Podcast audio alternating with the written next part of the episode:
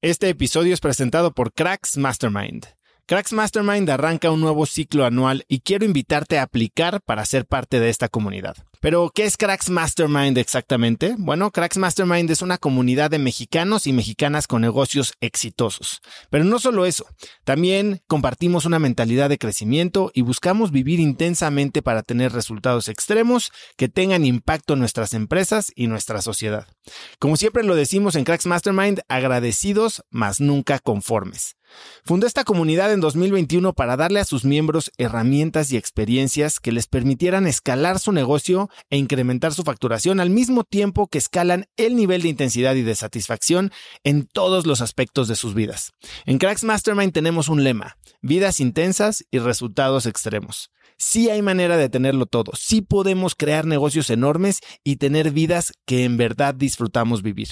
Si tienes una empresa grande y estás escuchando esto, considera esto como una invitación mía y formal para formar parte de este grupo porque estoy seguro de que podemos lograr todo eso juntos en comunidad.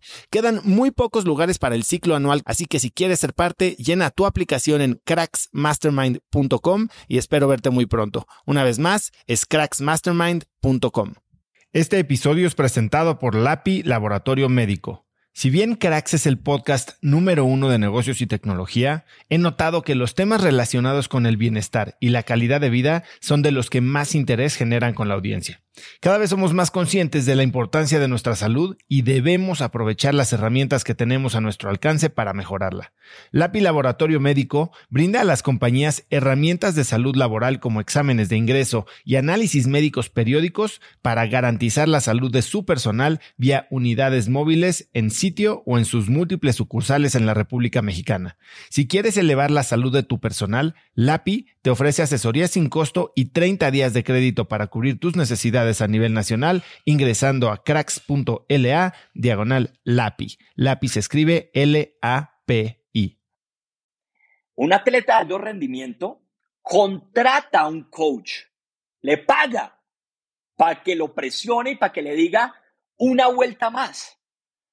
Y el man dice, no, no puedo dar una vuelta más. Y el coach le dice, una vuelta más. Y en ese instante, el atleta dice, ay, como odio a este hijo de tantos coach, ¿no? En ese instante. Es duro, siempre va a ser duro. Dar feedback duro es duro.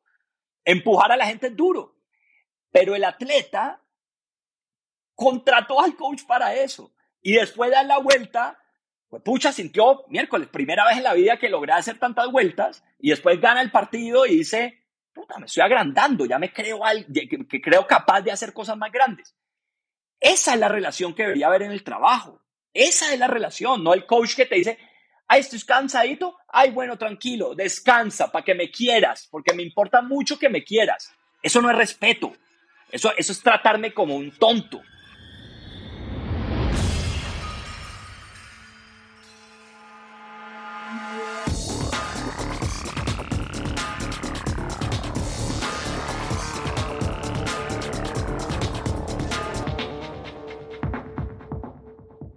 Hola y bienvenidos a un nuevo episodio de Cracks Podcast. Yo soy Osotrava y entrevisto cada semana a las mentes más brillantes para dejarte algo único y práctico que puedas usar en tu vida diaria. No olvides que Cracks ya está en YouTube, así que si quieres ver las entrevistas en video, simplemente ve a youtube.com diagonal Cracks Podcast y suscríbete para no perderte ningún episodio de estreno.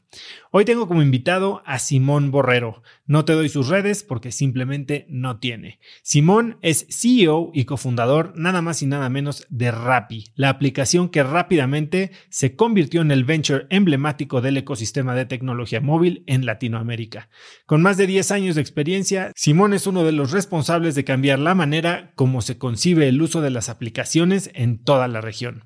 Antes de Rappi, Simón fundó varias compañías en Colombia, entre ellas Imaginamos, una empresa de software con más de 300 empleados y con más de 3.000 clientes corporativos en 17 países, y Gravity, otra compañía de tech que ofrece una solución única para las cadenas grandes de retail que quieren entrar o mejorar su servicio online.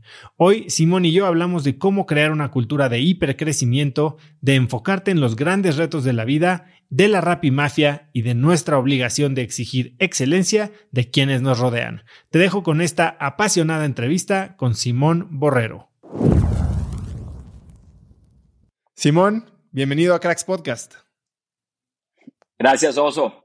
Feliz de estar aquí contigo y, con toda la audiencia. Ahora sí que mucho tiempo persiguiendo esta conversación y vamos a sacarle jugo porque eres probablemente de los hombres más ocupados de Latinoamérica y con debida razón eh, el impacto que está teniendo Rappi es innegable. Pero en, el proceso de, estudiar para esta entrevista aprendí que tal vez tus vecinos creen que vive alguien raro en tu casa por lo que sucede todas las mañanas cuando te terminas de bañar. Cuéntame cómo se ve tu mañana. Sí, no, hay, hay, digamos que se, tengo, tengo el hábito de, bañarme con, con agua helada y, después dar un, dar un buen grito de guerra y, así, y así comenzar la, mañana. Un poquito va de, de acuerdo al, a este mindset de buscar como voluntariamente uno ponerse en, frente de lo incómodo, de los obstáculos y comenzar con energía. Entonces, entonces sí, creo, espero, espero que, que, no, que no asuste a muchos vecinos. ¿Cómo, ¿Cómo adoptaste este hábito? ¿De dónde salió esta idea? Sobre todo del grito, porque hay otro emprendedor que ha estado aquí, Javier Mata de Yalo Chat, probablemente lo conozcas. Eh, y él tiene también la misma dinámica de se mete a los hielos en la mañana y termina gritando. ¿Tú de dónde sacas esta idea? De, de, Tony Robbins. De Tony Robbins, que, que, es un force of nature y, y, y, la verdad, y la verdad tiene una capacidad muy especial para ponerte, para ayudarte a poner como en el estado. Él habla mucho del state en el que uno tiene que ponerse a uno mismo para enfrentar las cosas. Entonces sale, sale de ahí. Y esta idea de ponerte en el state eh, antes de alguna situación importante o difícil, ¿la llevas a otros momentos de tu vida o es solo durante la mañana? Sí, no, muchos, muchos momentos, sobre todo entre reuniones, porque, porque uno sale de una, de, uno sale de una sesión en donde, no sé, estamos hablando de un tema súper difícil, en un área donde hay un problema grandísimo y todavía no tenemos la respuesta. Entonces la, la, presión es dura, obviamente uno está mucho más analítico y a los cinco minutos tienes que estar hablando de pronto con, con 200 personas que acaban de entrar a trabajar en Rappi y les quieres, les quieres contagiar un poquito de la misión que tenemos, ¿no? Entonces hay que, uno tiene unos segundos para ponerse en ese state adecuado según el reto que tiene y, poder como, como manejar la mente y, darle esa guía a la mente em, es, es, valioso. Y cuéntame, ¿cuál es esta dinámica o cómo lo haces? ¿Cómo te pones en ese state entre reunión y reunión? ¿Tienes alguna práctica? Sí, hay, hay, hay, hay diferentes como, como cositas que me ayudan según el reto, ¿no? Entonces, si necesito estar un poquito más pompeado, respiro de cierta forma, eh, me, pienso un par de cosas y, como que me, me, lleno de energía. Si necesito estar un poco más, voy a entrar a una reunión dura de algo que, la verdad me, está molestando. Digo, bueno, ¿qué, ¿qué, me va a servir aquí? Necesito un poquito de empatía, entonces me trato de poner en el mindset más empático para escuchar al otro y, y de pronto ponerme en los zapatos del otro y, y, y de esa forma pues construir. Ahí digamos que, que, no me sirve estar pompeado, sino que me sirve estar más, más, más empático. Y así, ¿no? Y así uno, y uno va entendiendo que, que según ese, ese estado en el que uno entre a, a, a, a, cualquier reto, pues de eso depende gran parte del resultado. ¿Cómo se ve la diferencia entre cómo respiras para subirte que para bajarte? Eh, literal, para subirte tienes que respirar eh, por la boca y respirar rápido. Eh, no, no, no, no, te lo voy a hacer aquí porque, me, porque, porque no, no, sé, no sé muy bien, pero, pero pero, pero, pero uno respirando así, así duro, te va, te, te, te, va llenando de, de, energía y mientras que, mientras que obviamente para, para ser más empático ayuda un poquito más de, pues de un poquito más hacia el lado del mindfulness y, más hacia el lado de estar en el presente y, y, más hacia el lado de escuchar un poquito qué estás sintiendo, eh, casi que ya un poquito hacia, hacia lo, que, lo que se va acercando hacia el, hacia, el, hacia el amor y hacia entender a los demás es, es, es, es bastante diferente. Simón, para alguien eh, con un impacto tan grande en una industria de, de, de tantos riesgos y tantas presiones, eh, ahorita hablar de Tony Robbins me parece algo refrescante, ¿no? Mucha gente cataloga estas eh, prácticas o libros o contenidos de autoayuda, como le dicen, o de desarrollo personal como algo eh, medio, medio falto de sustancia. ¿Tú qué piensas de eso? Y si hay algún otro autor o algún otro contenido que te ha ayudado a formar estas ideas en tu cabeza. Sí, mi, mi, mi hermano me, me, molesta y me dice que él, él, él, dice que esos libros son, son, no son libros de autoayuda, sino de autosalvación. Y, y se burla un poquito de eso. Pero, pero uno necesita crecer y uno necesita reinventarse y uno necesita eh, eh, eh, cualquier ayuda posible.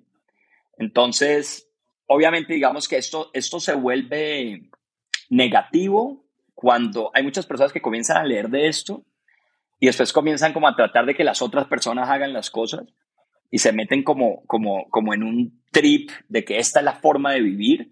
No, no hay ninguna forma de vivir. Es, es, si, si, si, en cambio tú lo ves esto como yo simplemente no, no voy a meter en una secta, me voy a meter es, voy a, a recolectar un mundo de herramientas que me van a permitir perform mejor y, y, y enfrentar los obstáculos de una mejor manera eso, eso ayuda mucho. Y, y en cuanto a libros, pues la, la lista es, es, es, largota. Yo, yo trato de leerme por lo menos un libro por semana, o sea, leo mucho, mucho, mucho. ¿Y, ¿Y lees en físico o lees en audio? ¿Cómo, cómo lees? Le, leo en ambos, en ambos. trato de leer, leo en, en todas las formatos. Leo en, en, en, en, en físico, físico, leo en el iPad y, y y escucho también audiobooks. Yo no escucho música nunca. Entonces, no sé, voy a hacer ejercicio, estoy escuchando un audiobook, pero... Y las tres pues tienen sus, sus ventajas. Pues hay, hay, hay, para decirte un par de libros que, que me han ayudado bastante. Uno es, es Positive Intelligence. Y Positive Intelligence es un concepto muy, muy, muy fuerte y es ¿Qué porcentaje del tiempo tu mente te está saboteando? ¿Y qué porcentaje del tiempo tu mente te está ayudando a ser exitoso y a ser feliz? ¿no? Y es poner a la mente a trabajar para uno en vez de uno trabajar para, para digamos que los impulsos de, la mente. Es, es, es, es un libro bastante práctico y, y, súper recomendado. Y después otro, otro, otro gran libro que, que, la verdad me demoré mucho en leerlo y, alguien, alguien un, un, gran amigo me dijo, mira, Simón, mucho de lo que hemos hablado en Rappi por los últimos seis años, pues te tengo la, la, la mala noticia que no, no es tan original, eh, la buena noticia de que hay alguien que ya lo escribió y lo escribió de una forma con una claridad buenísima. Y, es Ryan Holiday, el, el, libro es The Obstacle is the Way. Y, y habla pues de, de cómo nosotros querer buscar obstáculos en la vida en vez de evitarlos y querer buscarlos porque entendemos que ahí es donde está el crecimiento y ahí es donde está la oportunidad para, para volvernos esas personas que queremos volvernos esos, y esos profesionales que queremos volvernos. Y eso te cambia totalmente el mindset y, y, es, y es casi que uno ya trabajar tanto la mente que cuando hay un problema, uno de verdad casi que alegrarse y decir, bueno, cool, aquí voy a tener una buena oportunidad para crecer y para contar una gran historia cuando, cuando, cuando, cuando logre sobrepasar este obstáculo. Que es un poquito, hay otro gran libro, un poquito más, más entretenido de leer, que es, que es Shoe Dog, el, el del founder de Nike. Que si, que si vos lees ese libro es, es muestra de verdad que Nike era una startup igualita a todas las que, las que estamos haciendo en la TAM, con infinitos problemas, a punto de desaparecer cada seis meses. Y lo bonito es que lees ese libro y lo únicos que se lee en el libro son todos los obstáculos. O sea, no hay, no, no hay ninguna parte del libro que, que, que hable del momento fácil, porque tampoco hubo muchos momentos fáciles, pero, pero no, no hablan de los momentos fáciles. Entonces, si vos querés hacer una gran vida y un gran impacto, pues en últimas vas a recordar esos momentos duros y los challenges y, y, y, obviamente al equipo que tenías al lado cuando pasaste por ese infierno juntos. Entonces, todo eso te ayuda pues a, a ponerte en el mindset adecuado. El equipo de Rappi es un equipo enorme, ¿no? Es una empresa de, grandes requerimientos de capital humano, eh, tanto directo como indirecto. Y estás diciendo que, uno de los errores grandes cuando estás tratando de, o cuando estás empezando este proceso de autodescubrimiento, de autoayuda, como le quieran decir, es empezar a evangelizar a la gente, ¿no? Eh, pero tal vez hasta cierto punto eso es crear una cultura y ciertamente la cultura de Rappi es una muy sui generis. Has dicho que la, persona que entra a Rappi es una persona que está buscando conseguir su mejor versión, ¿no?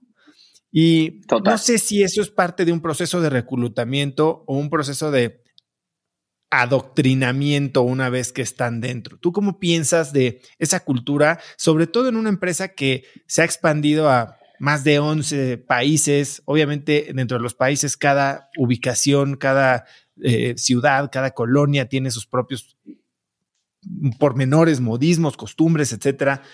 ¿Cómo piensas tú de crear una cultura? Sí, buen, buena pregunta. Entonces, ¿a quién, cómo, cómo, cómo al mismo tiempo eres respetuoso de diferentes formas de pensar? Y al mismo tiempo también tienes, tratas de ayudar a, a, a, a ciertas personas a, lograr su potencial. La respuesta es, pues primero, nosotros no creemos que la forma de trabajar, de crear impacto o de vivir la vida que promovemos en Rappi, dentro de Rappi, es la forma correcta de vivir, ¿no? Nosotros todos tenemos amigos increíbles que tienen otras formas de ver la vida y que son súper felices viviendo su vida de otras maneras. Entonces, eso, eso, eso es lo primero. En Rappi sí somos un poquito más fuertes en, en, el sentido de queremos trabajar con gente que comparte nuestros valores, que de nuevo no son los mejores o, o los peores, son los nuestros. Y ahí, como dices, en el proceso de reclutamiento somos muy claros, somos extra claros de que esta empresa no es para todo el mundo. Esta empresa es... ¿Cómo lo haces? No, diciéndoles de frente, o sea, eh, eh, pilas, que si quieres, que si estás buscando una startup cool, donde se juegue ping-pong y donde trabajas poco y, y, y, y, ganas mucho fácil, pues, pues te, vas a, te vas a chocar contra una realidad muy diferente. La única razón para venir a Rappi es estar un poquito loco y tener unas ganas increíbles de crecer mucho más rápido que en cualquier otro lado. Y si vos crees un poquito en eso que dice el budismo de, pues no hay crecimiento sin sufrimiento, y un poquito lo que dicen muchos de, para crecer tenés que salirte fuertemente de esa zona de confort y buscar pasar por cosas que antes nunca habías pasado, Rappi es una empresa única en ese sentido, porque estamos un grupo de, de locos con mucho cariño entre nosotros y mucho, mucha confianza entre nosotros, empujándonos todos los días a ser mejores y no dejando que nos tranquilicemos y que nos sintamos cómodos en ningún momento. Y eso es muy duro, porque vos, vos estar en un equipo en donde nada es suficiente y siempre estás buscando más, es durísimo. La única forma de estar feliz en una, en una cultura así es si eso es exactamente lo que estás buscando en tu vida. Y tenemos la suerte de tener un mundo de gente que eso es exactamente lo que está buscando en su vida. Entonces, no, entonces hay, cosas muy, muy, muy únicas en Rappi y, y, es personas que el feedback que le dan a los, a, los, a los jefes o a los mentores es que no están recibiendo suficiente presión porque en últimas estas personas son como atletas que están esperando que el coach los haga mejores. Eso no pasa en una empresa normal. En una empresa normal nunca alguien va a decir, ah, es que no, no estoy sintiendo demasiada presión, no me están retando lo suficiente, porque la gente quiere cumplir el bono normalito que tiene y quiere que no le pongan mucha cosa. Entonces, e, e, eso, y, pues no, no, solo pasa en Rappi, eso que estoy diciendo, obviamente muchas grandes startups del mundo han tenido esta cultura y cualquier persona que haya trabajado con los grandes emprendedores, Jobs, más los que sean, pues han pasado por, por, procesos así que han sido durísimos, pero han sido los momentos en la vida en donde crearon las cosas más increíbles de, de, de su vida, ¿no? Para, para, que sea así de rápido, hablabas del feedback de abajo hacia arriba, ¿no? ¿Cómo se da el feedback de arriba hacia abajo? Porque cuando estás creciendo rápido, probablemente necesitas que el feedback loop sea mucho más corto. ¿Cómo dan feedback en Rappi? de una forma súper, súper directa y, súper frecuente.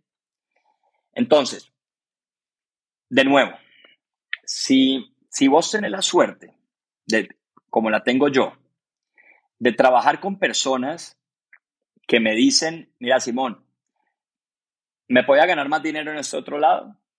¿Podía tener más balance de vida en este otro lado? Estoy en Rappi solamente porque quiero crecer mucho más rápido y, y la única forma de hacer crecer a alguien, agrandar a alguien, es empujándolo, primero haciéndolo creer que puede lograr algo que para él o ella hoy es imposible, y después empujándolo y apoyándolo a pasar por ese infierno que es uno tener que lograr algo imposible. Eso es lo que, eso es lo que tenemos que hacer como líderes que respetamos de verdad a las, personas que trabajan con nosotros. Entonces, cuando hablas de feedback, esto no es feedback eh, lindo, polite, cada seis meses. Esto es feedback intenso y serio todos los días porque estás trabajando con gente que si la respetas, no les vas a hacer perder su tiempo y les vas a decir las cosas como son y estás esperando que los resultados sean tan increíbles como lo son ellos. Porque Rappi, la gente que, que trabaja con nosotros es gente berracamente especial. Entonces, si, si de verdad sentís eso, pues tenés que exigirles resultados berracamente especiales. Entonces ese, ese feedback es muy directo, muy de frente, pero se recibe bien, porque por la intención de ese feedback, la intención de ese feedback es que esa persona de verdad crezca y nos importa nuestra gente y nos importa hacerlos grandes. Y, y, eso hace toda la diferencia, porque hay cariño, hay confianza, hay trust. Entonces la gente no, es, en una empresa normal, vos das feedback duro y la gente dice, uy, miércoles, me van a echar, entonces me tengo que proteger y se ponen inseguros y, el ego te hace que, que perdas toda la energía del mundo. Cuando hay confianza, cuando hay un acuerdo de por qué estamos aquí, todo es un poquito más fácil. Y eso es lo que tratamos de hacer. ¿Cómo evitas que Rappi se convierta en una en un monstruo que mastica gente, ¿me entiendes? Eh, eh, en una cultura que sea de tan alta demanda, tan alta presión, que sí esta gente puede soportarla y la busca y la agradece y la aprovecha, pero no por mucho tiempo.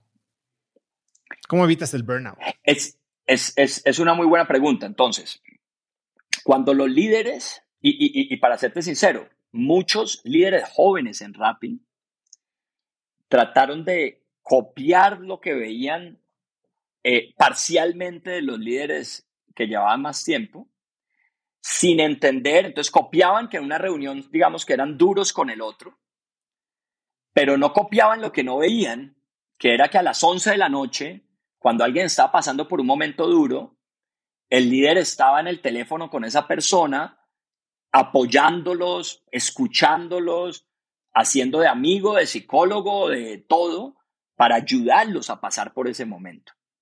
Entonces, lo que, en, lo que trabajamos mucho en Rappi es que los líderes entiendan que aquí no esperamos jefes que presionan a la gente y la manipulan por un beneficio de corto plazo. No queremos jefes. Queremos líderes de verdad. Y los líderes de verdad son mentores y son, llamémoslos, coaches o entrenadores de estos atletas de alto rendimiento.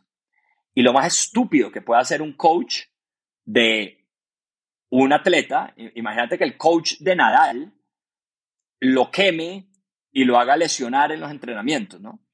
Pues sería, pues sería el peor coach del mundo.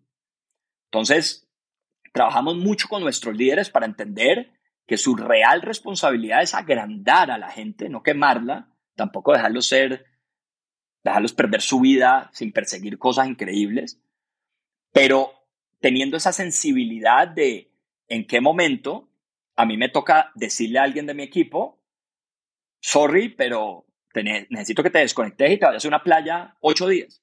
Y eso pasa mucho en Rappi. Muchos líderes diciéndoles, hey, te me vas, te me vas, porque te estás quemando. Entonces, esa responsabilidad de verdad, es que, es que, es que oso, el gran problema es que como no son líderes de verdad, la mayoría, en, la mayoría de compañías, entonces lo más fácil es ser mediocres. Lo más fácil es yo decir, ay, no, yo soy un líder que a mí me quiere la gente y, y un líder que los trato bien pero, pero eso no es amor de verdad, eso no es cariño de verdad, eso estás, estás siendo lo más mediocre del mundo, estás cogiendo un talento increíble y le estás haciendo que desperdicie los mejores años de su vida. El otro extremo también es pésimo. Son empresas que se vuelven impersonales, que no tienen alma, que empujan para cumplir con un número, les importa un carajo la gente. Tristísimo. El otro, el otro lado es tristísimo. ¿Dónde está el punto bonito? en la intención. Y cuando hay esa intención de, puta, yo vengo a Rappi también para crecer como líder y para crear, mira, nosotros aquí somos una familia y, nosotros hemos pasado por cosas durísimas juntos y hasta los que se han ido ya eh, siguen siendo parte de la familia de Rappi y, hablas con ellos y lo, lo llevan en la sangre porque, porque es porque una cultura de mucha amistad real. Como cuando vas a jugar un partido de fútbol en la cancha, el otro no está bajando a defender y si estás hablando en serio que querés ganarte el torneo, pues le decís, hey, ¿qué te pasa? Vamos, ¿no? En la cancha. Y en la cancha nos exigimos a muerte. Pero después salimos y, nos tomamos una cerveza. Yo no tomo cerveza, pero yo me tomo una Coca-Colita, los otros se toman una cerveza y somos mompas. Entonces, esa, esa es la respuesta que por lo menos para nosotros ha funcionado. Obviamente nos falta mucho y a muchos niveles de Rappi, más abajo, todavía no estamos cumpliendo del todo esa, esa, esa y nos toca seguir entrenando a nuestros coaches para eso, pero creo que vamos muy avanzados. Y eso se vuelve sumamente retador mientras creces. Has hablado de crecimiento, cómo quieres ayudar a crecer a tu equipo y ciertamente crecimiento es una palabra clave dentro de Rappi la primera empresa en levantar las rondas de inversión del tamaño que las levantaron en Latinoamérica. Eh, o sea, ciertamente abrieron brecha, ¿no? Y has dicho que para crecer, al menos con inversionistas de Venture Capital, la palabra clave es crecimiento. Tienes eh, la teoría de Reid Hoffman hablando de blitzscaling, en la que tú también has mencionado, tienes que sacrificar cierta eficiencia con tal de tener velocidad. ¿Cuándo se vuelve irresponsable crecer? Buena, buena pregunta. ¿Cuándo se vuelve irresponsable crecer? Primero, cuando, cuando estás forzando cosas que, que le están, o sea, tú tienes una misión, ¿no? Y, por ejemplo, en Rapid nuestra misión es, uno, mejorar la vida en el día a día de las personas. Nosotros no estamos atacando los problemas más profundos de la sociedad como como, como, como, como, la, como la medicina ni como cosas mucho más profundas científicas. Nosotros estamos para mejorar la vida del día al día de las personas, para foster un crecimiento económico en la región. O sea, nos, nos mueve el tema del crecimiento económico en la región. Creemos que esa es una de las formas de sacar a millones de personas de la pobreza. Y para impulsar el ecosistema del emprendimiento y todo esto por medio de tecnología. Esa es la misión de esta compañía. Cuando el crecimiento comienza a ir en contra de cualquiera de esas cosas, pues hombre, la estás embarrando. ¿Cómo el crecimiento puede ir en contra de, alguna de estas cosas? Estás creciendo sin eh, eh, eh, causando dolores en volviendo al ejemplo del equipo, en personas que supuestamente estás ayudándolas a crecer, pero, pero se están quemando.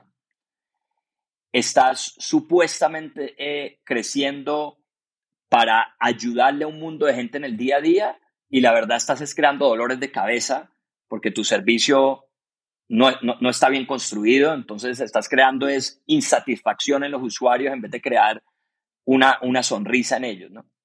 Entonces tenés, tenés, que tener mucho cuidado porque es, es, es no, es blanco o negro, ¿no? Es, es qué tan rápido puedes arreglar esos problemas porque siempre se van creando problemas y hasta dónde puedes estirar ese, ese caucho, ¿no? Creo que lo que te deja tranquilo es el balance.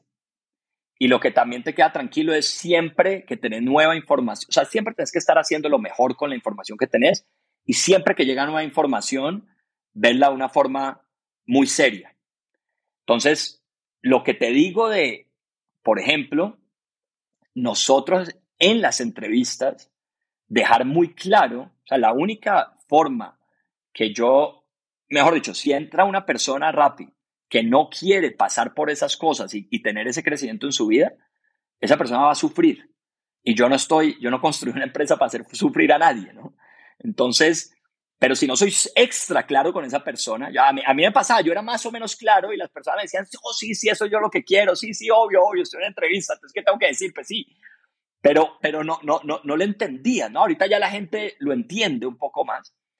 Entonces, es, es, es, para mí es un tema de la intención, un tema de entender ese crecimiento. No, no, no, nos ha pasado a todos, ¿no? Eh, eh, recibimos presiones desde afuera y, tenemos que ser capaces de manejar esas presiones y no pasárselas al, resto del equipo. Eso es difícil para cualquier emprendedor y lo, van a vivir muchos.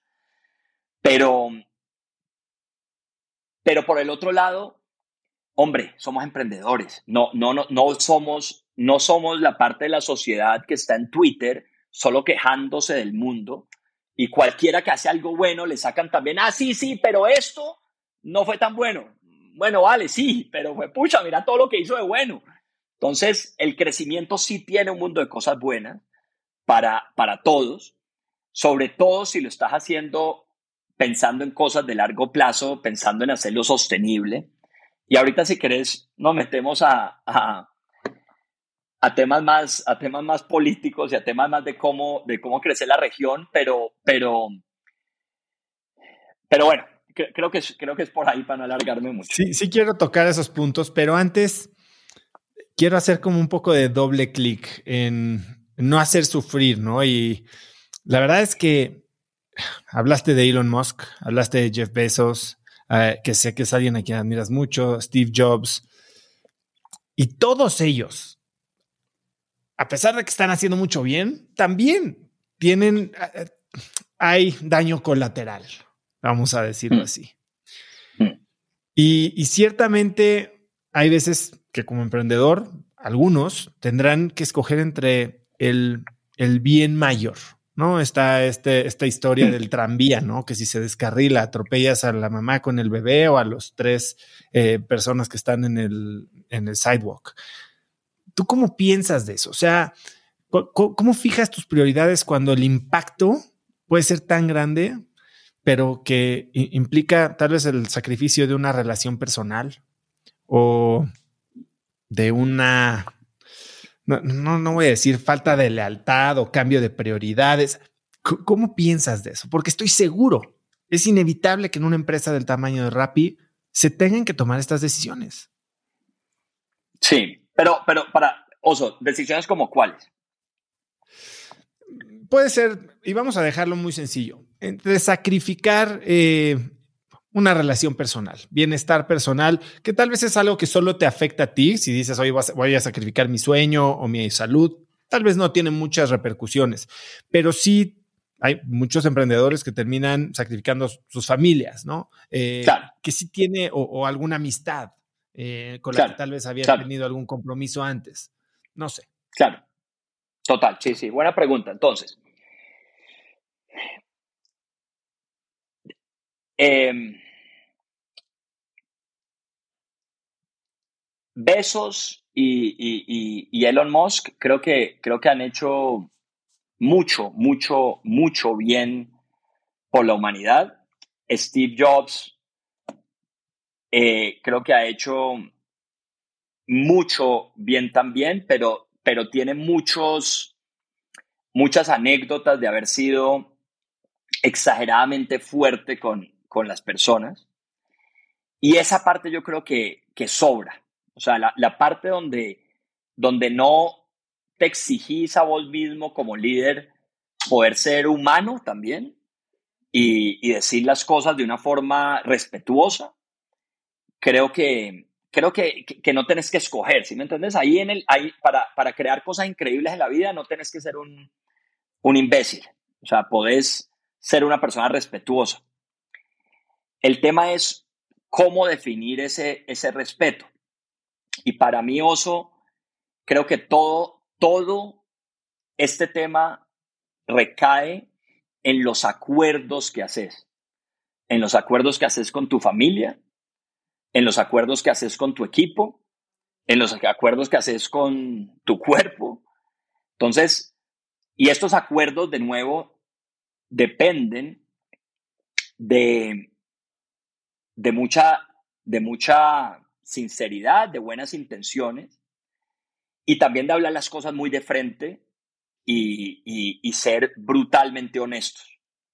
Entonces, mucha gente que trabajó con Steve Jobs no, no, no dice, o sea, nadie dice que fue fácil, pero, pero dicen que lo repetirían y dicen que fueron los mejores años de su vida. Sobre todo la gente que quería estar en ese plan, en el plan de construir productos que iban a cambiar la, humanidad. Eso no es fácil. Lograr cosas así de buenas no son fáciles. Y no hay mucho tiempo tampoco para masajear el ego. Hay tiempo siempre para ser respetuoso, pero no para masajear el ego tanto. Entonces, cuando vos estás entregando un producto que no tiene la calidad suficiente, Vos deberías poder hablar no de la persona, no deberías decirle a la persona, vos sos muy malo, pero deberías poderle decirle a la persona, mira, Esteban, yo te admiro mucho, yo espero mucho de vos, este producto no es lo que estamos esperando de vos. Y este producto, si quieres irte un poquito a, la realidad de cómo debería ser duro, este producto de verdad, si es pésimo, pues Esteban, este producto es pésimo. Por X, Y, Z, y, hablemos de eso. Y Esteban debería tener la capacidad de decir, puta, listo, vení. Esto no, separemos mi ego de esta ecuación y sentémonos a resolver las cosas y a crear un gran producto. Si tenés la madurez y, y, y, tenés esa gran relación que tenés que construir con la gente con la que trabajas de confianza, pues hombre, Esteban después te manda un mensaje y te dice, ¿sabes qué, Simón? Dura reunión, pero, pero te entendí el feedback. Y, gracias porque me ayudó a esto y esto y esto. Entonces, ese es, ese, yo, yo sí creo que, que podés hacerlo sin tantas, sin tantos casualties. Podés hacerlo si, si tenés este compromiso de ser un líder de verdad y si tenés este respeto porque la gente, pues, le saque lo mejor y los empujes a que saquen lo mejor. Va a ser dificilísimo, ha sido dificilísimo, pero fue pucha, eso por, lo menos eso, eso, eso, es lo que eso es lo que lo que lo que lo que intentamos hacer. Estás hablando de claridad y manejo de expectativas. Total. Y, y, y, de, y de trabajar con gente que lo quiere. Porque es que el gran problema es que, pues, si vos, si vos no querés eso, es, es de nuevo, pensá en el ejemplo del, del coach con el atleta. Un atleta de alto rendimiento contrata a un coach, le paga para que lo presione y para que le diga una vuelta más. Y el man dice, no, no puedo dar una vuelta más. Y el coach le dice, una vuelta más.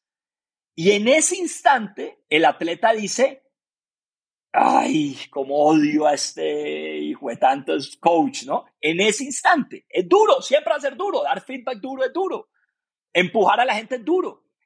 Pero el atleta contrató al coach para eso. Y después de dar la vuelta, pues pucha, sintió miércoles, primera vez en la vida que logré hacer tantas vueltas y después gana el partido y dice, puta, me estoy agrandando, ya me creo, que, que creo capaz de hacer cosas más grandes.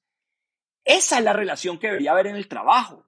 Esa es la relación, no el coach que te dice, ay, estoy cansadito, ay, bueno, tranquilo, descansa para que me quieras, porque me importa mucho que me quieras. Eso no es respeto. Eso, eso es tratarme como un tonto. Eso no es respeto tampoco. La gente cree que el respeto solo es, eh, es no alterarse en una reunión.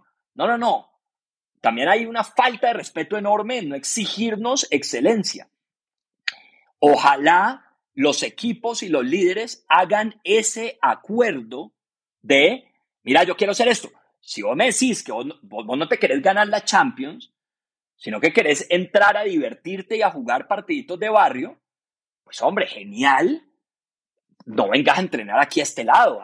Vení, te doy unas recomendaciones y aquí hay unas buenas empresas que ya lograron todo en la vida y andate a trabajar a Google, donde ya Google, pues Google es un monopolio de un search y, es, y pues hay dinero para todo, buenísimo.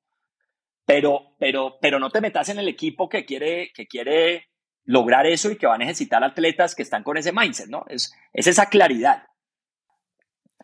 Simón, has mencionado que en esta cultura de exigencia, los problemas se ven como, como un regalo, ¿no? también te he oído contar esta historia que parece que decía tu abuela sobre que todos cargamos con un bultito. Cuéntame la historia y después la implicación que tiene entre distinguir problemas de problemitas, como lo dices tú. Sí, sí, sí, buen, buena pregunta. Entonces, mi abuelita, que es la persona más, más, más sabia que conozco, y que es una persona que, que, que tiene, o sea, a todo el mundo, todo, alrededor de ella, todo el mundo quiere pasar tiempo con ella, todo el mundo. Entonces uno dice, bueno, una persona que, que tiene este éxito, porque eso, eso sí es éxito en la vida, ¿no? Tener una familia linda, tener el puro amor, tener gente que quiere estar siempre contigo por las razones que son. Y, y entonces uno trata de, de, de, pues de analizarla y las, las cosas, las cosas obvias de ella es nunca se queja, nunca se queja. Y uno dice, bueno, sí, no, pero, la vuelta de Simón de tener toda la suerte en la vida y tuvo una vida perfecta sin ningún problema. No, no. Le secuestraron a una hija, eh, se divorció, problemas de salud fuertes en la familia, una quiebra. O sea, no, pero nunca, nunca ella lo hizo sobre ella. Nunca fue víctima. Nunca. Siempre el foco de ella es los demás y los demás. Y eso es, es, pues es una inspiración grandota para todos los que la rodeamos. Segundo, ese cuento de ella de todos tenemos, todos en la vida, vamos a tener que cargar o cargamos con un bultico de mierda. Y, ese bultico hay problemas en la vida, si hay todo, ese, ese bultico, tenemos que decidir, según ella, dónde lo cargamos, porque tenemos que cargarlo. Y hay personas que deciden voluntariamente cargarlo, el mismo problema. Una persona tiene un problema, la otra tiene el mismo problema, esa persona decide cargarlo aquí y coge una cinta, y coge el bultico y coge una cinta y se la lo pega aquí. Entonces cada vez que habla con alguien, pues solo habla del bultico, porque ese bultico pues le huele todo el día. Y hay otras personas como ella, que ojalá yo fuera así, yo la verdad todavía no estoy ahí, que coge ese bultico y lo pone y se lo amarra en el tobillo y le pone dos bolsas y un plástico para que no vuela y se olvida del bultico. Esa forma de vivir a mí me, a mí me, me, ha, me, ha, me, ha, enseñado mucho y, y es, de nuevo, también un poquito, es la fortaleza mental para, hay, hay, hay, para, para, para ser más concreto, ¿qué cosas creo que ayudan a poder hacer eso? Uno, el hábito de la gratitud. La gratitud es, es el regalo más lindo del mundo. Es, usted, yo me levanto, trato de ver por la ventana y encontrar un pedacito azul. Cuando estoy en Bogotá es dificilísimo porque no, no, no, no, hay, no hay un pedacito sin nubes. Trato de encontrarlo y le doy gracias a Dios por estar vivo, por tener salud. Ya el resto es mi cuento. Pero ese, ese, eso te da, te pone en un mindset de abundancia, de estar completo. Mucha gente, por no tener el hábito de la gratitud, se levanta sintiendo que le falta algo. La verdad no nos falta mucho. Si nos sentimos completos, podemos ser como mi abuelita, que comenzamos a entregar y a trabajar duro por el mundo y a construir y a, y entregar, sean sonrisas o sea un producto increíble, es, es a entregar. Entonces, la gratitud creo que es algo fuertísimo. Y después el tema de la fortaleza mental, de tu poder decirle a tu mente, por aquí no es.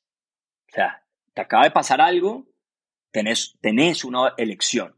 Y es, vas a seguir pensando en esto, y dando vueltas en la mente las siguientes tres horas, o a mí, yo, yo como lo hago en mi caso es, Simón, tengo una responsabilidad muy grande, no, no tenés tiempo para esto. Entonces, cerrás el tema. Y he ido construyendo esa posibilidad de poderle decir a mi mente, cerrar el tema. Y cerrar el tema en un minuto, no en, no en 45 minutos ni en tres horas. Eso ayuda mucho, eso ayuda mucho y, y, y, bueno, es, obviamente hay que seguir y obviamente eh, eh, eh, hay problemas más grandes que, que, otros, pero, pero yo creo que todos admiramos, todos admiramos a las personas que están pasando por cosas duras. igual no, no, no, no, no, hablan de eso todo el día, igual están pendientes de los demás, igual están dedicados a cosas que crean impacto en la sociedad. O sea, eso es algo que todos admiramos, entonces creo que vale la pena perseguirlo. Quiero cambiar un poco de velocidad y tocar el tema que, trajiste a la mesa hace un momento, esta idea de cómo crecemos la región. Y, y para abordarlo me gustaría platicar sobre la que ya llaman la rapimafia.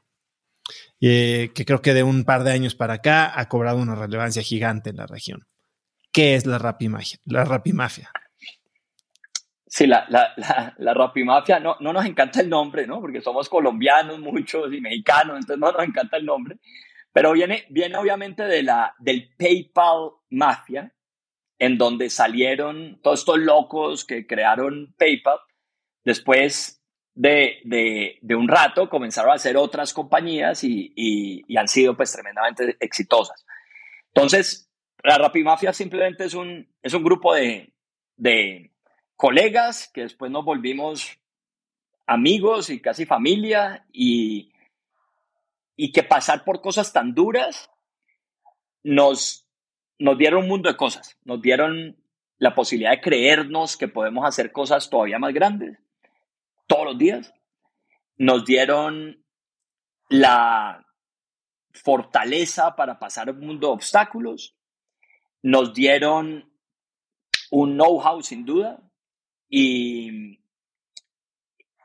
y nos dieron unas ganas de trabajar por, por, con mucho propósito por la región, que creo que es lo que de verdad nos une, ¿no? Porque, porque, porque no, si hay algunos que quisieran hacer unos dólares ahí rapiditos, pues como que no, los, no, no, no habría esa admiración mutua que nos tenemos.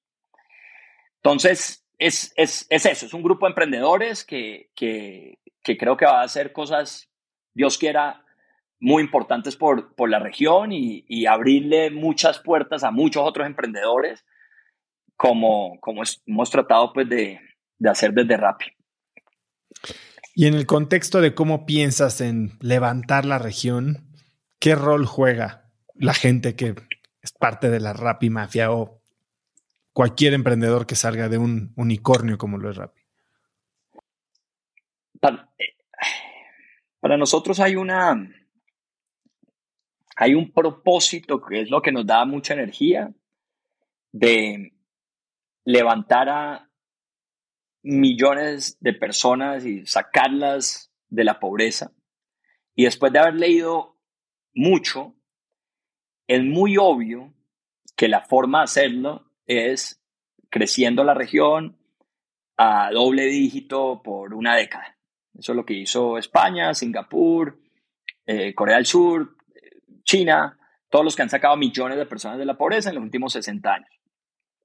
Y hay unas reglas para eso unas reglas básicas, no, no tan diferentes a una startup. ¿Qué necesitas? Necesitas talento, necesitas inversión de afuera, tienes que peinarte bonito y tienes que traer inversión y, y, tener reglas del juego claras y traer inversión de afuera. Somos muy pobres y creemos que aquí lo podemos resolver todos. Mentiras. Tenemos que traer inversión para crecer. Punto. Y para eso no nos podemos inventar nuevas reglas del juego. Tenemos que jugar las reglas del juego del mundo. Punto. Entonces, eso hay que hacerlo. El tema que también hay que hacer es, hombre, tratar de lograr que la sociedad esté rooting por los emprendedores. Y hay un disconecta ahí rarísimo, sea, los, que de pronto eh, se dio porque los empresarios del pasado medían, nuestros abuelos, digámoslo así, medían su éxito por la cantidad de patrimonio que construían. Y eso, la verdad, no, no, es muy coherente con el impacto. Hoy, los emprendedores no medimos nuestro impacto por cuántos dólares tenemos en una cuenta. La mayoría de nosotros no tenemos dólares en la cuenta porque todo, todo le estamos apostando en nuestra compañía. Entonces, medimos nuestro impacto por de verdad lo que logramos para la sociedad.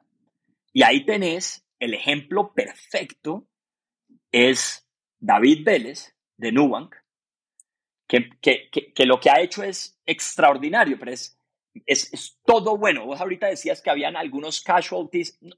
Yo creo que lo de David es todo bueno. Entonces, él se comienza un banco que le mejora la vida a los usuarios, creando un gran producto. Al mismo tiempo recoge plata de afuera que viene a la región para construir tecnología y talento en la región. Después sigue creciendo y sigue ampliando sus beneficios a los, a los consumidores. Vuelve y recoge dinero y lo trae a la región. Y después cuando la logra y hace un IPO espectacular, dice que la mayoría de su dinero lo va a donar y lo va a poner en una fundación para hacer cosas sociales por la región. Creó un mundo de crecimiento, de oportunidades, de empleo, desarrolló talento, trajo plata a la, región, cambió una industria y ahora además con los profits no es para comprarse un yate, es para, bueno, no sé si ya comprado un yate, pero es para de verdad cambiar la región y, y, eso demuestra que los emprendedores estamos haciendo esto y, cuando hablamos de crecimiento, no es crecimiento para volverse ricos unos pocos, es crecimiento con propósito social. Todos queremos lo mismo. Todos queremos ayudar a la gente que más lo necesita. El tema es el cómo, ¿no? Y el cómo es creciendo con propósito social y es creciendo para poder tener el dinero para poder resolver los problemas. Los problemas no se van a resolver con política, se van a resolver con dinero. Tienes que, que crear ese dinero. Si la sociedad conociera el caso de David, de verdad, pues hombre, todo el mundo estaría diciendo, oh, lo que necesitamos son más Davids para solucionar nuestros problemas de la región y salir de la pobreza. Eso creo que es lo que tiene que, y, David nos puso una barra altísima. Y, después nos va a tocar a muchos más demostrar que walk the talk, que aquí no estamos para hacer una plática, que estamos para cambiar la región y que los, las utilidades o, lo que sea, o ganancias o, o, venta de acciones que tengamos en el futuro, las vamos a poner para invertir en la región, tanto en más emprendimiento como en temas social. Y ahí el círculo se cierra divino. Porque claro, apoyamos al emprendimiento y el emprendimiento da la vuelta y crea más emprendimiento y crea oportunidades sociales y educa gente y saca talento de la región y, engrandece gente. Es, es, todo bueno. Entonces sí hay una forma de hacer de un camino en donde es todo bueno. La mayoría, alguien en Twitter va a decir, no, no, no, Simón, aquí habría algo malo. El hermano de David se sintió mal porque no es tan exitoso como David. Ah, ¿Sí me entendés? No jodas. Pero siempre, va a haber una pizquita de algo que no salió perfecto. Pero, pero si hay algo muy cerca a, pucho, un camino muy positivo que deberíamos estar persiguiendo como región. Tú eh, no solo estás formando emprendedores, sino que ahora, con tus dólares que tengas muchos, pocos, los que sean, sé que eres un inversionista ángel muy activo, ¿no? Y eso significa que estás apoyando a muchos de estos ex empleados de Rappi a formar empresas que pueden rápidamente opacar el tamaño de Rappi en sí. ¿Cómo piensas en, en de toda esta gente y de todos los proyectos que te presentan? ¿A quién respaldas? Te lo pregunto porque yo, he sido emprendedor 13 años, estoy entrando en una nueva etapa en la que estoy eh, lanzando un fondo de venture chiquito, el Cracks Fund, y estoy haciendo lo mismo, ¿no? Eh, a mi escala y utilizando dinero de mis inversionistas también. ¿Cómo piensas tú de esto? Sí, buena, buena pregunta. Entonces, obviamente, obviamente respaldo a los que a los que he tenido la suerte de conocer un poco más, ¿no? Entonces, entonces pues obviamente respaldo a, a, personas que, que las he visto tanto en Rappi o en empresas conocidas, he visto la calidad de su trabajo. Es importante que los emprendedores, que los emprendedores inviertan en ellos, inviertan en su crecimiento y no se aceleren porque hoy es el momento de que con un PowerPoint puedo recoger un par de millones de dólares. Vale, eso, eh, eh, bueno, un poco más, pero, pero, pero invierto en los que están dispuestos a hacer el camino largo, en los que están dispuestos a, pasar por el infierno, en los que, está, en los que ya han pasado por, que fueron parte clave de crecer eh, Uber en la región, o Rappi en la región, o Nubank en la región, pero, pero hay muchos que estuvieron de paso muchos que estuvieron aprovechando, que se montaron un tren muy rápido, y hay unos pocos que uno alcanza a entender que son los que de verdad le metieron el alma, se transformaron ellos estando en estas compañías. Entonces, muchos de los emprendedores jóvenes deberían estar buscando aprender de, con plata de otros en estas compañías que es el hypergrowth y cómo, y después salir mucho más fuertes. Entonces, a eso, a eso le, doy, le doy obviamente mucho valor. También le doy valor a los que están, eh, eh, le doy valor a, ojalá no me tocara decir esto porque entonces ya todos me van a decir lo mismo, pero le doy valor a, a, ver los que de verdad están haciendo esto por las razones adecuadas y no para, para, para hacerse ricos, porque se necesita ser misionarios de verdad para endure todo lo que viene a eso también le doy mucho valor y obviamente le doy valor a alguien que haya pensado en una idea y en un modelo de negocio que puede ser infinitamente grande, porque ser emprendedor es muy duro, es tan duro ser emprendedor, ser dueño de una tienda de barrio como ser el, el, el, que maneja Rappi. Es igual de duro si eres un buen emprendedor, pues esa es tu vida, ¿no? Entonces tienes que escoger algo que pueda ser infinitamente grande. Y, un poquito lo bonito de Rappi que nos ha dado tanto es eso, es que Rappi sigue creando y metiéndose a diferentes industrias, es, es, puede ser muy, muy, muy, muy grande. Entonces eso te permite seguir creando y creando y creando. es importante que los emprendedores busquen en este tipo de, ideas que, que, no son tan limitaditas. Esas, esas son las cosas más, más importantes. Te he oído mencionar que tu empresa debe de ser infinitamente grande o morir.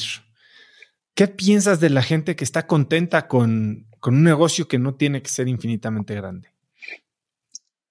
Eh, les, les, tengo, les tengo mucha envidia, les tengo mucha envidia porque de pronto los que queremos hacer algo infinitamente grande nos decimos que, que es porque queremos hacer cosas grandes por el mundo, pero de pronto es por una combinación de traumas infantiles, no sé, estamos un poquito locos. Entonces tenemos esa necesidad de hacer, de, de, de, dar. Ya hemos tenido mucha suerte en la vida y lo que queremos es como, como, como, como, como, como seguir construyendo. Hay muchas personas que tienen empresas pequeñas o medianas o hasta grandes que dicen, estoy bien como estoy. Y eso es súper respetable. Pilas, lo que sí les digo es, nunca, nunca dejen entrar a un venture capitalist a su compañía. Porque yo el tipo de empresas que guío o que puedo medio ayudar a guiar, pues son las que quieren recorrer un camino parecido al de Rappi, ¿no? que es un camino de venture capital, hyper growth, mucho impacto eh, y mucho riesgo. ¿no? Entonces, entonces sí es importante discernir, y eso se lo digo mucho a algunos emprendedores que tienen empresas buenas, rentables, bonitas, pero que ahorita están con el FOMO de, ah, pero ¿por qué no he recogido 30 millones? No, espérate, ¿qué quieres hacer en tu vida? Esta empresa si quieres expandirla en, en, nueve países y hacer un, no, no, no, yo la verdad estoy bien, quisiera deshacer esto y esto. Bueno, entonces, ¿para qué vas a meter un venture capital ahí? Entonces, es, es, es importante entender qué, qué, qué, estamos persiguiendo cada uno, ¿no? Y ahora, hablaste de que en, Latinoamérica tenemos como una, visión medio desconectada de los emprendedores. Y una de estas desconectes importantes creo que es eh, cómo pensamos del fracaso. Tú también has dicho que no recomiendas a los emprendedores poner sus fracasos. Dices que ves mucho en Dex cómo lo ponen y se sienten orgullosos, pero que para ti eso habla mal de ellos. ¿Cómo piensas del fracaso? Sí, no, no, no o sea, no, no, no. No me acuerdo, no me acuerdo haberle dicho a un emprendedor que quite, que quite un fracaso del tech. De pronto, de pronto lo, lo dije hace un tiempo y y lo que sí, lo que sí, lo que, lo que sí recuerdo haber dicho, que pronto cambia un poquito la, la, perspectiva, uno, uno, va, uno va madurando también, pero lo que sí recuerdo haber dicho es, hombre, yo me acuerdo, o sea, pilas con el tema de que el fracaso es buenísimo, porque o si no, si vos no entras con tu alma a cada cosa, porque si entras y decís, ah, bueno, igual, si no fracaso y, lo pongo en el deck y me ayuda, pues hombre, no vas a lograr nada increíble en la vida, ¿no? Entonces, eh, eh, eh, no podés pensar que el fracaso es una opción cuando ya estás metido en el, en, en el campo de juego, ¿no? Con perspectiva, pues sí, todos, tenés que tener el coraje de, poder fracasar porque hay una probabilidad enorme de que, de, que, de que todos fracasemos. Entonces tenés que tener ese coraje. Pero es discernir entre, antes de meterme tengo que tener ese coraje, ya una vez adentro, no lo veo como una opción. Porque si lo veo como una opción, no vas a tener la fortaleza y el mindset y, y, y, no vas a crecer lo suficiente. La única forma en que uno crece es que uno dice, mira, no hay, hay cero opción de que esto no salga adelante y lo hago pasar, gracias a mucha suerte, a, un equipo increíble, a lo que sea, pero, pero, pero, pero lo hacemos pasar. Ese tiene que ser el mindset, de pronto, de pronto no pasa, pero, pero hasta la muerte tiene que ser el mindset ese. Ese de pronto es, eh, eh, de pronto, no sé si, si, si, si, de pronto en alguna charla lo dije como un comentario aparte, pero, pero es, es, es discernir entre, entre eso. Uno de los objetivos hacia el usuario por parte de Rappi es que le regresa el tiempo para hacer las cosas que hacen feliz, ¿no? Ya no tiene que ir al mercado, ya no tiene que ir a la tienda, ya no tiene que ir al banco. ¿A ti qué te hace feliz? Eh, a mí me hace muy feliz no tener que ir al supermercado y no tener que hacer diligencias. Me muero por dentro cada vez que toca una diligencia y por eso, por eso nos inventamos el Favor. Pero, y, y, y, y, no es broma, de verdad, lo que, lo que no me da felicidad es tener que hacer cosas que, que yo siento que no agregan mucho valor. Eso, eso, eso me, me frustra tremendamente y tengo mucha suerte en, en, en la vida de, de, de por lo menos convencer a mi mente que, es, que esto lo quiero hacer cada vez que tengo un reto. Eh, ¿Qué me hace feliz? Ya un poquito más a, nivel de persona, me, me, hace, me hace tremendamente feliz pasar tiempo con mis amigos, tremendamente feliz. Eh, tengo una familia increíble de, de, de mucho cariño real y, y, de mucho humor y de mucha risa y de mucho molestarnos entre nosotros, eso, eso me da mucha felicidad. Eh, me da infinita felicidad que voy, a ser papá y voy a tener una, una niña. Eh, eso, eso me tiene súper, súper emocionado. Y también me da mucho orgullo. A mí mucha gente me pregunta, bueno, pero Rappi está muy grande y, y eso te da mucho orgullo, ¿qué sentís? Y yo la verdad, la verdad no, no sé por qué, pero no siento mucho por eso. De pronto porque estoy pensando que, que todavía nos falta hacer eh, todo. Pero lo que sí siento mucho orgullo es el impacto que hemos hecho en las personas que han trabajado con nosotros. O sea, verlos transformarse en personas que uno dice, pucha, que, o sea, qué, admiración siento por, por, por estas personas, eso, eso, eso me llena, sin duda, sin duda eso me llena.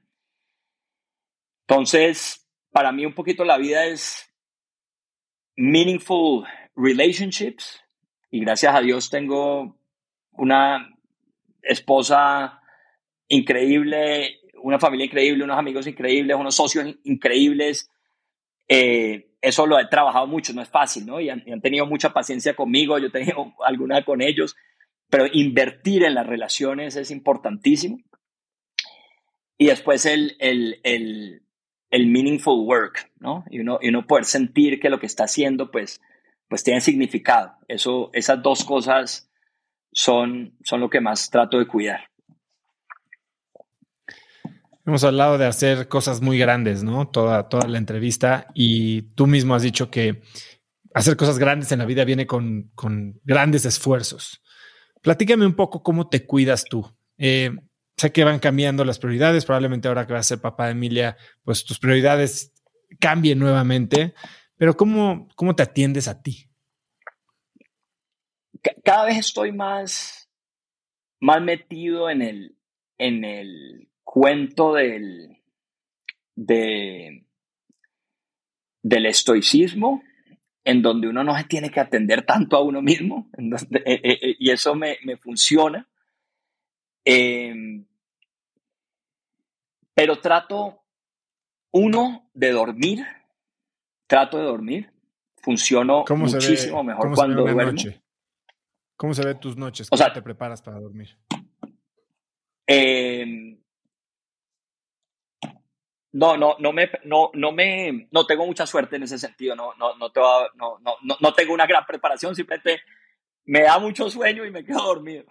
Y, pero trato de cuidar el, trato de cuidar el sueño, trato los fines de semana de, de si, si he estado no pudiendo dormir siete, ocho horas durante la semana, el fin de semana no me levanto. Eh, entonces, creo mucho en, en que uno necesita dormir. Obviamente hay noches donde pues, no se puede dormir, pero, pero lo tengo muy presente y trato en la siguiente rápidamente como que arreglar eso.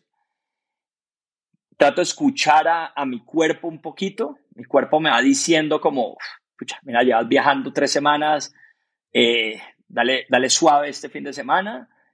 Eh, y, y, algunas veces también, no sé, me, me, me, sí, me trato de, me trato de, de, de coger una, una mañana. Me sirve mucho, por ejemplo, también dentro de los viajes, que nadie me puede escribir pues, en WhatsApp, poderme concentrar y leer y escribir, eso, eso también me ayuda mucho. Em, y, y, soy muy de, de, no es la cantidad de tiempo libre, sino la calidad, ¿no? Entonces trato de, cuando estoy con mis amigos, nos divertimos y, y jugamos cosas y hacemos cosas, eh, eh, tratamos de que no, no pasar momentos así como, como que te pasa la vida. Eso, eso me ayuda. Obviamente trato de, trato de comer muy bien. Eh, respiro, no medito, no diría que medito, soy, soy, soy, soy malo para meditar. Lo he hecho mucho, pero, pero lo que hacer mucho más. Eso es algo que obviamente recomiendo, pero, pero sin mucha autoridad moral porque no, no soy bueno. Pero por lo menos la respiración, esas, esas, esas yo diría que son las cosas que, que, me, que me ayudan. También te, sé, que, sé que utilizas estos momentos de deep work, ¿no? Eh, además de los aviones, ¿cada cuándo y cómo se ven estos espacios que te das para hacer trabajo profundo y de concentración? Literal, bloques en la agenda. Bloques en la agenda, eh, donde no dejo que me ponga una sola reunión y, y, me pongo a, me pongo a, a escribir sobre todo, algunas veces a pensar, pero pensar sin escribir es un poquito... ¿Y qué, qué Unstructured es un poquito más difícil. Eh, eh, escribo, escribo, bueno, es una muy buena pregunta, sí, porque no, no, escribo, no escribo ficción y no escribo un diario. Escribo, escribo, no sé, el último documento que escribí, por ejemplo, es un documento de cuatro páginas de indicadores de, de, de, de input metrics más de indicadores de, de RappiBank, por ejemplo. y es forzarme a ver, bueno, no, espérate, eso es un output de verdad, este, este equipo, ¿qué puede medir? ¿Qué controla? Aquí no, esta cifra no, es mejor esta. Y después le mando el, el, documento a alguien, me lo devuelven con comentarios. O sea, ese, ese tipo de, de trabajo es lo que, es lo que, lo que digo al, al, decir que, que escribo. ¿sí? ¿Y escribes en, en, Word o en Google Docs o a mano? Es, escribo en, en, escribo una aplicación que se llama Bear, pero después la paso a, a, Google Docs para compartir. ¿Cómo se llama la aplicación? Se llama Oso, Bear. Bear. Sí. Okay. y escribo ahí simplemente porque me, porque me gusta, me gusta la, la, la fuente, la tipografía, todo es súper bonito. Y a mí me gusta mucho el diseño me meto mucho otra forma de hacer deep work, es trabajo mucho con los equipos de producto y diseño en, en las pantallas, en los copies. Hay gente que cree que, que meterse en un copy de una pantalla es eh, que, que, un CEO no debería estar haciendo eso, ¿no?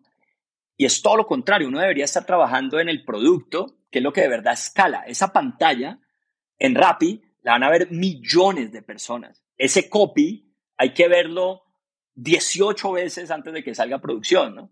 esos detalles son, son, son importantes.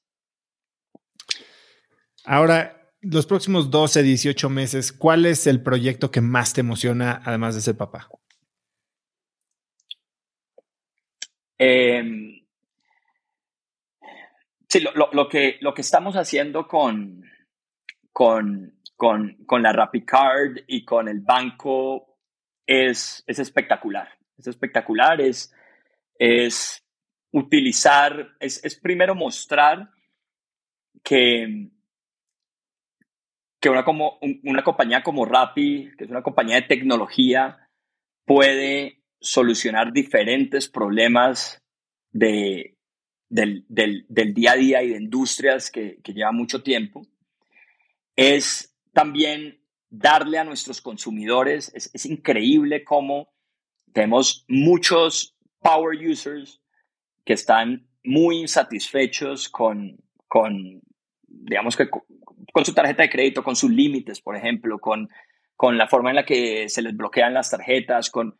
Entonces, es, escuchar eso y, y ver lo cerca que estamos nosotros de verdad subir el estándar de ese producto en Latinoamérica eso, eso me tiene muy emocionado porque en última lo que queremos construir nosotros es, es una aplicación que de verdad te resuelve la, la vida en el día a día y la frecuencia de uso está en el e-commerce, donde estamos entrando fuerte, en las apps de delivery, donde obviamente lideramos, y en, y en las interacciones que yo tengo con mi, mi app bancario, llamémoslo así.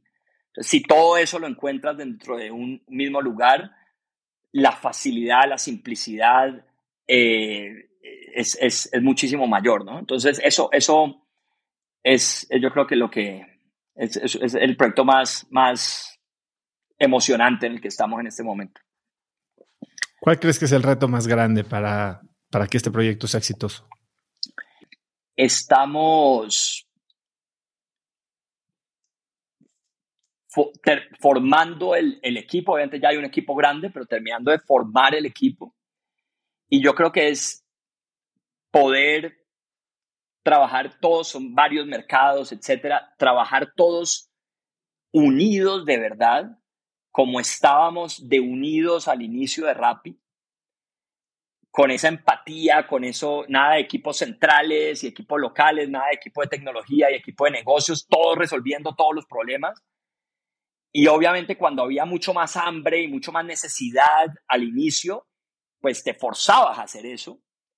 Ahora necesitamos mucha sabiduría y mucha fuerza y muchas ganas para con menos necesidad querer de verdad empujarnos a, hacer ese tipo de equipo en, en Rapibank. Creo que ese es el, el reto más grande. Pero pero bueno, lo, lo, veo en los ojos de, de las personas y, y, voy a estar súper contento de, de, de, poder hacerlo, de poder hacerlo ahí otra vez con, con ellos.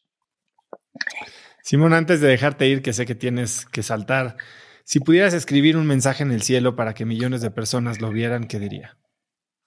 Además del copy en, la, landing page. ese es un buen copy, ese es un buen copy pensando en dejarle un, un mensaje a los, a los, a los emprendedores que, que, que vayan a ver esto, creo que después de, después de, de, de muchos errores y de, y de, y de, y de, muchos tropiezos, creo que es claro, es muy evidente que todas las decisiones malas que hemos, eh, hemos tomado, las tomamos con distancia y todas las decisiones buenas que tomamos las tomamos con total cercanía y empatía. Creo que va a haber un reto grandote ahora con la nueva eh, forma de trabajar por el COVID, que la gente está lejos y cuando los equipos están lejos, sienten esa distancia, los hace cínicos algunas veces. De nuevo, los equipos centrales creen que los equipos locales no tienen ni idea, los equipos locales creen que los equipos centrales son todos prepotentes. Y, y, la verdad, cuando hablas con cada uno, pues todos, todos están haciendo lo mejor posible, pero esa distancia los, los, los, los, los aleja, los vuelve cínicos, los, los, se comienzan a quejar entre ellos tenemos que ver cómo con todo este tema de, del New Way of Working, cómo juntamos a nuestra gente, cómo los hacemos que sean una tribu de verdad. Si ustedes logran eso en sus equipos, van a tener, van a poder resolver todos los problemas de la región y van a ser grandes compañías. Es mentiras que ustedes lo van a poder crear con una estrategia central o porque ustedes son unos genios o con simplemente una buena tecnología. Esto, es de, esto es de seres humanos y los seres humanos necesitan sentirse parte de algo y, y es el trabajo de nosotros como emprendedores hacer eso. muchas veces me, me, me, he equivocado creyendo que ya esto se puede estandarizar y que ya esto se puede replicar con un playbook. No, la vida no es así. Toca hacer el trabajo duro y coger el avión y ir a visitar a la gente y, mirarlos a los ojos y escucharlos y pucha, tomar nota de todas las cosas que uno está haciendo mal y ayudarlos. Y eso sería un mensaje bastante largo en el, en el, en el cielo, oso, perdón, pero, pero, pero eso, eso creo que, que puede ayudar mucho y ojalá, ojalá lo, lo tengan en cuenta. Simón, Ha sido increíble platicar contigo. Creo que es de las entrevistas en las que más pasión, o sea, estoy seguro que si estuvieras aquí estarías pegándole a la mesa y, y es muy inspirador platicar con gente así. Eres un crack, no solo por lo que has logrado, sino por lo que lo que ha desencadenado, ¿no? Yo, veo todos los días a ex rapis eh, creando cosas increíbles y estoy seguro que el impacto que vas a tener en la región no solo va a ser a través de la empresa, sino de esta nueva legión de emprendedores. Eh, ¿Dónde puede sé que no tienes redes sociales, ya no hablamos de eso, ni que tomas, bueno, dijiste que no tomas, pero ¿dónde puede la gente saber más de ti, contactarte? Estoy seguro que recibes carretas de mensajes todos los días donde te encuentren. Sí, mi, mi, mi email es simon.rapi.com. Es, es, es, cargadito, entonces no, no, prometo contestar muy rápido, pero, pero, pero trato de, de, de, leer la mayoría. Eh, Oso, antes, antes, antes de irnos también, mil, mil gracias a, a vos. O sea, la región necesita muchas más personas como vos que lo que estás haciendo es, es compartir de verdad eh, este mindset de, de emprendimiento. Y, y, yo creo que ojalá que cuando, si, si estás pensando en, en, en, en, emprender y hacer otra cosa, seguramente vas a hacer algo enorme. Ojalá no soltes esto, porfa, que lo, lo necesitamos en la región mucho de esto y, y, y ojalá te dé el tiempo para, para mantenerlo. Mil gracias, en serio. No, Simón, ha sido un placer. Muchísimas gracias. No sé si, si vuelve a emprender a esa escala, tal vez. Tal vez ya dicen que los, los emprendedores son de 45 para arriba, así que todavía estoy a tiempo. Eh, pero bueno, Simón, Total. increíble. Te voy a dejar irte. Muchísimas gracias por la entrevista. Y bueno, nos vemos pronto, espero, si estás por México. De una, de una. Abrazo. La pasión que tiene Simón se desbordaba del micrófono y sin duda se contagia. Si te gustó el episodio, compártelo con alguien usando el link cracks.la diagonal 177. También sigue Cracks Podcast en Spotify o suscríbete en YouTube o iTunes y califícanos con 5 estrellas para que más gente nos pueda encontrar. Mencióname en Instagram o Twitter con la lección que más te llevas como arroba osotrava y no olvides mencionar a Simón aunque no tiene redes sociales. Puedes encontrar links a todo lo que hablamos el día de hoy en cracks.la diagonal 177 y antes de irte, no olvides que ya puedes comprar mi libro Haz lo que importa, en el que te enseño mi método DMS de productividad y diseño de vida y puedes adquirirlo en hazloqueimporta.com, en Amazon o escucharlo en Vic. Y segundo, no olvides registrarte para recibir Viernes de Cracks, que es mi newsletter todos los viernes con un correo muy cortito que mando con 5 tips, artículos, libros, gadgets, frases o cosas que encuentro en internet y creo que pueden ayudarte a tener una vida más productiva o al menos empezar una conversación interesante este fin de semana. Puedes registrarte totalmente gratis en cracks.la diagonal viernes y muy pronto estaré en tu inbox. Eso es todo por hoy. Yo soy Oso Traba y espero que tengas una semana de cracks. Este episodio es presentado por Cracks Mastermind. Cracks Mastermind arranca un nuevo ciclo anual y quiero invitarte a aplicar para ser parte de esta comunidad. Pero, ¿qué es Cracks Mastermind exactamente? Bueno, Cracks Mastermind es una comunidad de mexicanos y mexicanas con negocios exitosos. Pero no solo eso, también compartimos una mentalidad de crecimiento y buscamos vivir intensamente para tener resultados extremos que tengan impacto en nuestras empresas y nuestra sociedad. Como siempre lo decimos en Cracks Mastermind, agradecidos, mas nunca conformes. Fundó esta comunidad en 2021 para darle a sus miembros herramientas y experiencias que les permitieran escalar su negocio e incrementar su facturación al mismo tiempo que escalan el nivel de intensidad y de satisfacción en todos los aspectos de sus vidas. En Cracks Mastermind tenemos un lema, vidas intensas y resultados extremos sí hay manera de tenerlo todo, sí podemos crear negocios enormes y tener vidas que en verdad disfrutamos vivir. Si tienes una empresa grande y estás escuchando esto, considera esto como una invitación mía y formal para formar parte de este grupo porque estoy seguro de que podemos lograr todo eso juntos en comunidad. Quedan muy pocos lugares para el ciclo anual, así que si quieres ser parte, llena tu aplicación en cracksmastermind.com y espero verte muy pronto. Una vez más, es cracksmastermind.com.